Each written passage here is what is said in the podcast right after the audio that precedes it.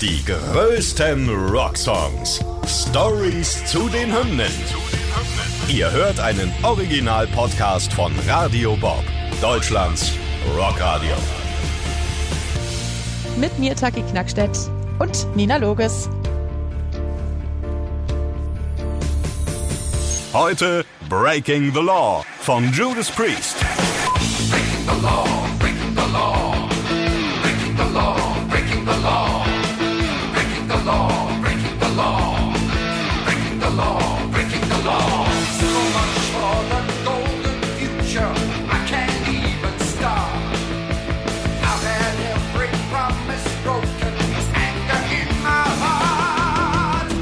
Heute geht's um eine der größten Bands, unserer Meinung nach, glaube ich, und einen der coolsten Songs von denen. Und zwar, wie ihr schon gehört habt, Breaking the Law von Judas Priest. Parallel zum Punk entstand damals in Großbritannien ja auch die New Wave of British Heavy Metal. Bands wie Iron Maiden, Saxon, Def Leppard oder eben auch Judas Priest sind davon, sind da geboren worden. Judas Priest waren eigentlich schon lange vorher aktiv äh, und zählen auch gar nicht so richtig zum Teil dieser Welle vorher jedenfalls. Die Band wurde nämlich 1969 schon in Birmingham gegründet. Das Debüt, Rocker Roller hieß das, ist 1974 rausgekommen und da war der Stil der Band eher noch so Blues, äh, Hard Rock.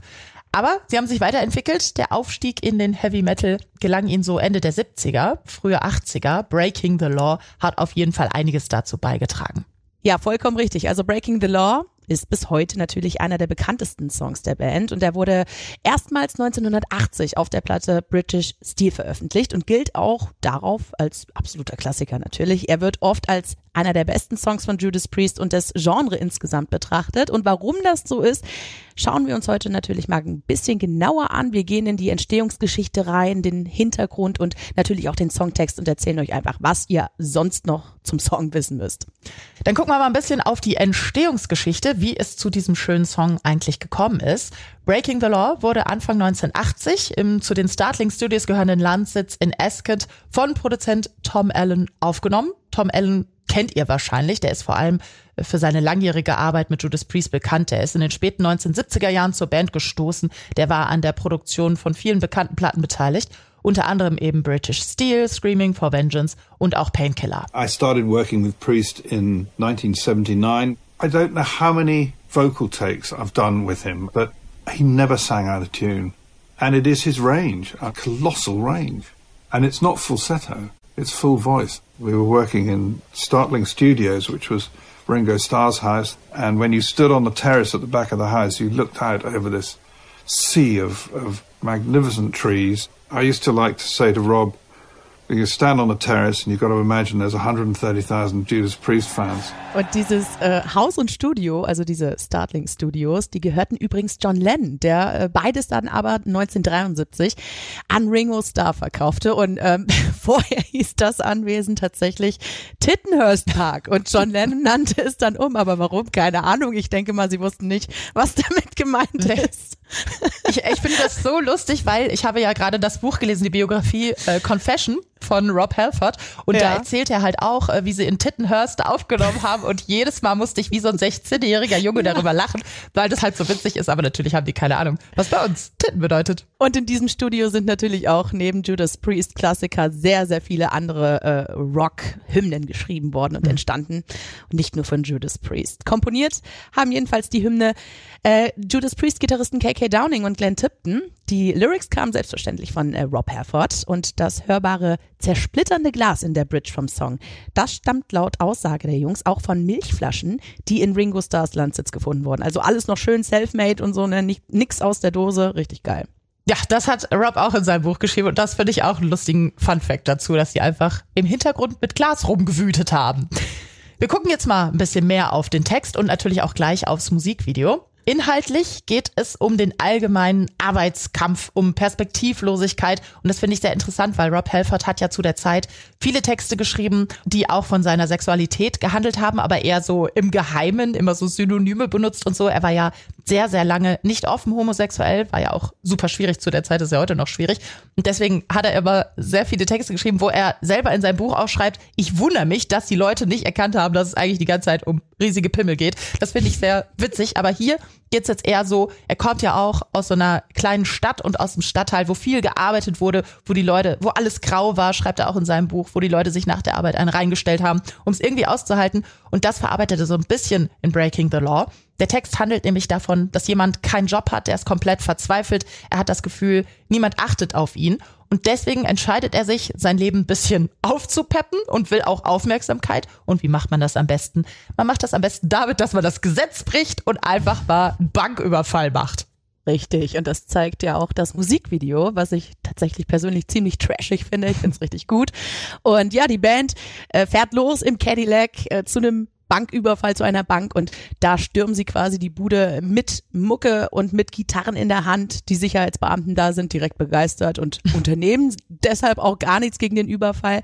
Dann am Tresor angekommen, ne, mit den Gitterstäben, das ja eher so an eine Gefängniszelle erinnert, die Rob Halford selbstverständlich auch mit eigener Kraft aufbiegt und Na so. klar. Dann äh, kommt die goldene Schallplatte zum Vorschein vom Album British Steel und die klauen sie dann, zwischen dann in ihrem Cabrio allesamt wieder ab und die Message am Ende ist, dass die Mucke ein Ausweg aus der thematisierten Arbeitslosigkeit sein kann, der über diese goldene Schallplatte sogar ökonomische Perspektiven bieten kann, also langfristige Sicherheit, ja. Ja, gar kein Problem. Wenn du arm bist, keinen Job hast, mach einfach eine Band und werde weltberühmt. Zack, So. fertig.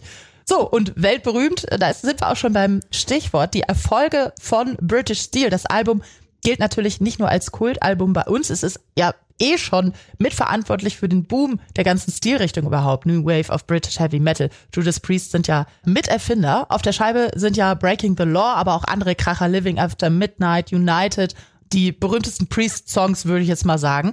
Breaking the Law war nach Living After Midnight die zweite Single-Auskopplung von der Scheibe British Steel und beide sind auf Anhieb auch super erfolgreich, sogar in den Mainstream-Charts. In den UK Singles-Charts haben sie Platz 12 erreicht, in den US Billboard Mainstream Rock Charts zum Beispiel Platz 16 und British Steel ist sogar Platz 4 der britischen Albumcharts und damit auch bis dato der größte kommerzielle Erfolg der Band. Seit seiner Veröffentlichung haben Judas Priest eine noch viel größere Fangemeinde gewonnen auf der ganzen Welt. Es ist ja auch ein fester Bestandteil der Setlist. Auf jedem Konzert wird Breaking the Law gespielt. Meistens so als Zugabe zum Schluss, um nochmal eine richtig schöne Atmosphäre zu schaffen. Das Publikum rastet ja komplett aus. Diesen Refrain kann natürlich jeder mitschmettern. Ist so. Und da äh, interessiert mich tatsächlich immer, Nina, hast du Judas Priest schon mal live gesehen? Ja, ich habe sie mal in erst einmal, Ah, ich habe sie mal in Dortmund gesehen, äh, sogar mit diesem ikonischen äh, Rob fährt mit dem Motorrad auf die Bühne. Das fand ich richtig geil, dass das wirklich so ist. Es war vorher wie so eine Heldensage und ich dachte, na, macht er das wirklich in dieser geschlossenen Halle? Und dazu habe ich auch ein Fun Fact in diesem Buch, das ich gerade lese über ihn, Confession. Da hat er geschrieben, wie es dazu gekommen ist, weil sie wollten früher immer Feuershow, wie viele Bands wilde Sachen machen. Vieles wurde ja auch verboten wegen Sicherheitsbedenken, bla bla bla. Und dieses Motorrad, das ist so gekommen, da waren sie, ich weiß nicht genau, Brasilien, glaube ich, aber ich könnte mich auch täuschen. Da war so eine Motorradgang auf einem Konzert von denen und irgendwas wurde verboten. Ich glaube, eine Feuershow oder so wird verboten und Rob so, ja, ich muss irgendwas Geiles machen. So, weil ne, früher hatte man wilde Ideen und dann hat er einfach diese Motorradgang gefragt, ey, Dude, kann ich dein Motorrad leihen? Ich würde das gerne benutzen, um auf die Bühne zu fahren. Und der Fan so, ja klar kannst du mein Motorrad leihen.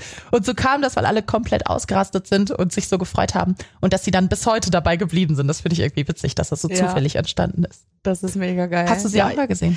Ja, ich wollte gerade sagen, ich habe sie leider noch nicht live gesehen, beziehungsweise nur live gehört, aber äh, es steht noch auf meiner Liste, definitiv. Ich war ja letztes Jahr auf dem Wacken und äh, am Arbeiten und dann äh, musste ich moderieren im Container und da zu dieser Zeit gerade hat Judas Priest auf der Mainstage gespielt und Oh. schön im Hintergrund, ne, schön gegen den Container so geballert und äh, es war schön, weil ich natürlich sehr glücklich war, dass ich diesen Job machen durfte, aber ich habe sie leider trotzdem verpasst, aber äh, das wird noch nachgeholt. Auf jeden Fall. mal. Und es gibt schlimmere Arbeitsplätze, ne? Also wenn man das so, So. hört. Ist so. Sehr schön. So, ähm, ich erzähle noch ein paar Random Facts jetzt zum Mach mal. Song. Breaking the Law, wie gesagt, einer der wichtigsten Heavy Metal Hymnen und das unterstreicht natürlich auch die Tatsache, dass der Song von mindestens mal 20 Bands aus unterschiedlichen Subgenre des Heavy Metal gecovert wurde. Ne? Und das legendäre Gitarrenriff diente zum Beispiel auch als Sample in dem Hip-Hop-Stück Rumble von Afu Ra. Yeah, Afu Rob in this bitch. You heard? Uh-huh. We gonna do a song that you never heard before. Alright? Body of the life force. Check it, check it, y'all. Yeah. What? I'm a problem child. I'm my own worst enemy. Das klingt echt gar nicht mal so scheiße, muss ich sagen. Finde ich auch, tatsächlich. Und ähm, richtig witzig, bei einem Gastauftritt von Judas Priest bei den Simpsons gab es mal einen äh, sehr heftigen Gegenwind, denn in der Folge Steal This Episode von 2014 flüchten die Simpson in die schwedische Botschaft, weil ein FBI-Agent Homer Simpson jagt. Ja, das FBI will durch laute Mucke von Judas Priest mit einer leicht abgeänderten Version von Breaking the Law die komplette Botschaft räumen, äh, die der Agent mit den folgenden Worten dann ankündigt. Es gibt nur einen todsicheren Weg, Flüchtige aus einem fremden Gebäude rauszukriegen, sie mit Death Metal zuzudröhnen. Oh, oh. Und, ja, nachdem es Kritik dann aus der Metal-Szene hagelte, selbstverständlich, korrigierten die Simpsons-Macher ihren Fehler dann. In der Folge darauf nämlich ließen sie Bart Simpsons äh, wiederholt Judas Priest is not Death Metal an diese Schultafel schreiben, was er jedes Mal macht im Intro. Richtig Das finde ich geil, wenn man es in die Simpsons geschafft hat als Comicfigur, dann ist man berühmt, glaube ich. Glaube ich auch. Ja, der Song wurde natürlich auch noch in sämtlichen anderen TV-Serien, Filmen und Videospielen verwendet, äh, was natürlich auch zur anhaltenden äh, Beliebtheit beigetragen hat, ja. Und womit? Mit Recht. Die größten Rocksongs. Stories zu den Hymnen. Ihr wollt mehr davon? Bekommt ihr jederzeit in der MyBob-App und überall, wo es Podcasts gibt. Und die geballte Ladung an Rocksongs gibt's nonstop in den über 50 Rockstreams, in der App und auf radiobob.de. Radio Bob. Deutschlands Rockradio.